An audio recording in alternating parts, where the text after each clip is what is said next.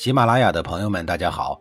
告诉大家一个好消息，除了音频以外，我最近开始以视频的方式为大家讲历史，内容也不再局限于中国古代史，而是涵盖人文、社会、西方历史等等，还包括对一些经典童话人物、历史人物进行全新解读。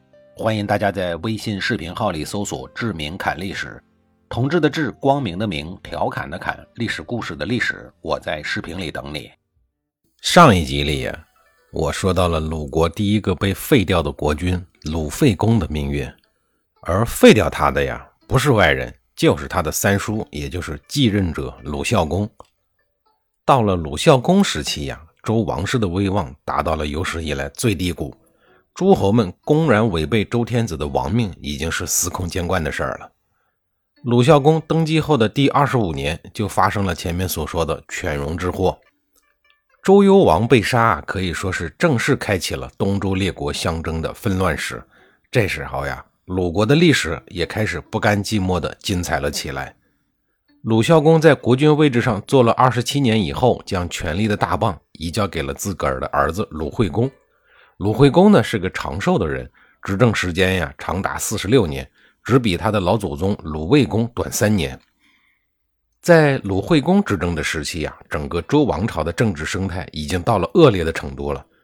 周平王在一帮子心怀鬼胎的诸侯们的拥戴下东迁洛阳后，西边还有个周邪王与他一起共同存在了很多年。而拥护周邪王的诸侯呢，也不在少数。天下两个天子，导致很多中立的诸侯啊都不知道该朝贡哪一个。整个天下呀，处于一种盲目的无所适从中。从这个时候开始啊，诸侯们开始对周天子的礼制法章产生了疏离感。周平王为了答谢秦国的救助之恩，允许秦国以天子之礼祭祀天地，这件事啊，又成了诸侯们乱政的导火索之一。首先蹦出来的就是鲁惠公。鲁惠公听说秦文公竟然可以用天子礼，于是呢，也跟着凑热闹，也想以天子的礼仪啊祭祀天地。提高一下自己的大国身份。为了实现这个小目标，鲁惠公先是假惺惺的打了一个报告到了周王室，说呀，鲁国也想用天子的礼仪举行祭祀。周平王脑子清醒的很呀，直接回复了两个字拒绝。鲁人本来是享有特权的，从建国以来就可以以天子的礼仪祭祀周公，现在呢又想祭祀天地，这不就是得陇望蜀，得寸进尺吗？当然得不到周平王的支持，鲁惠公生气了，开始任性了，心想啊，凭什么你允许秦文公祭祀天地，不允许我用？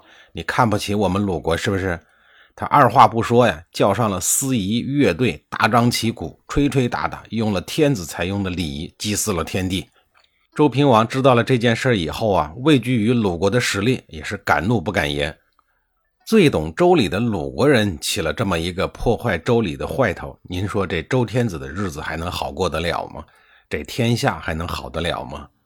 在第七十六集里啊，我还在提鲁国的礼仪之邦的美誉。这刚刚说到了第七十八集，就说到了任性的鲁惠公搞礼崩乐坏的事儿。这个世界的变化呀，不可谓不快啊。历史进入了东周以后啊，道德开始逐渐的沦丧。致使上至国家、下至家庭的每一个单位都遭到了极大的重创，人性中的丑恶呀，如同失去了控制的病菌一样，四处蔓延传播，无情地啃噬着早已千疮百孔的周王朝。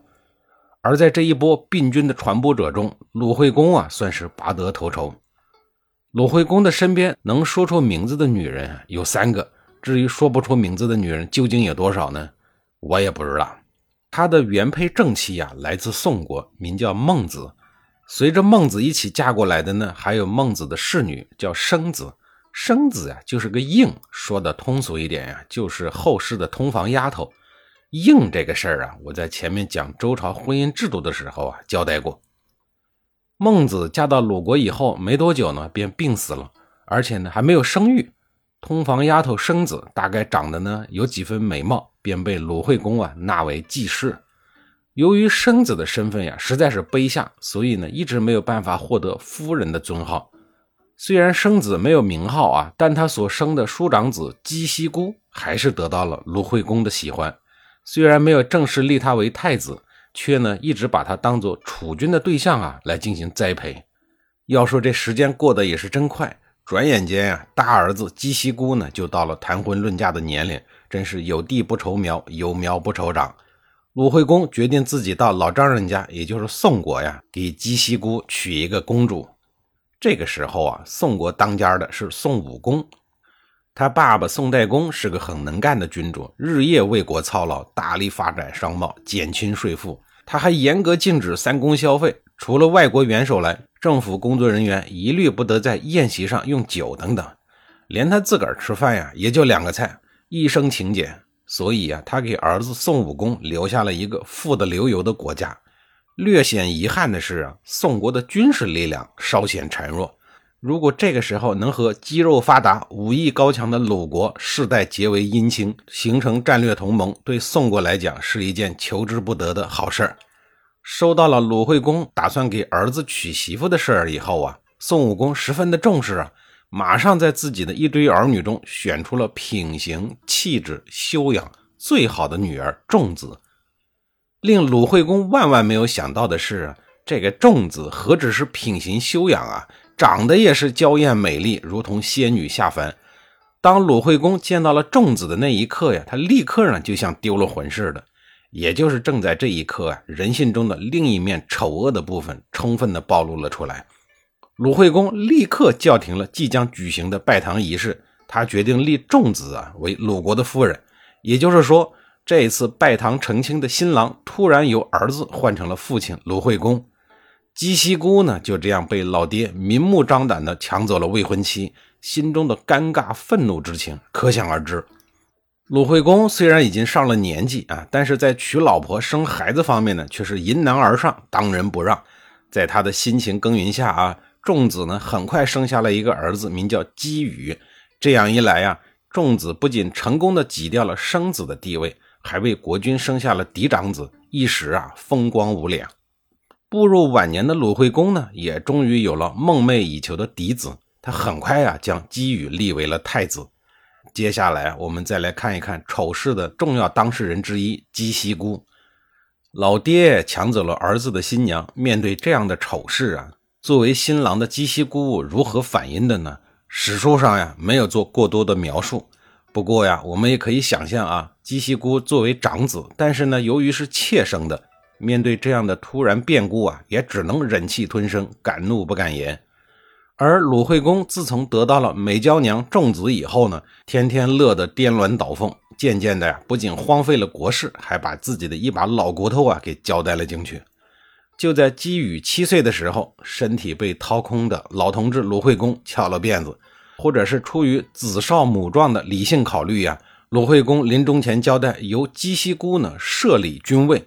等到太子姬羽长大成人以后啊，再让姬西姑将君位啊禅让给他。这样一来啊，姬西姑在群臣的拥戴下，于公元前七二二年登基为君，是为鲁隐公。鲁隐公本身就已经够尴尬的了，那些个看热闹不嫌事儿大的人呀，还给他取了一个绰号叫假国君。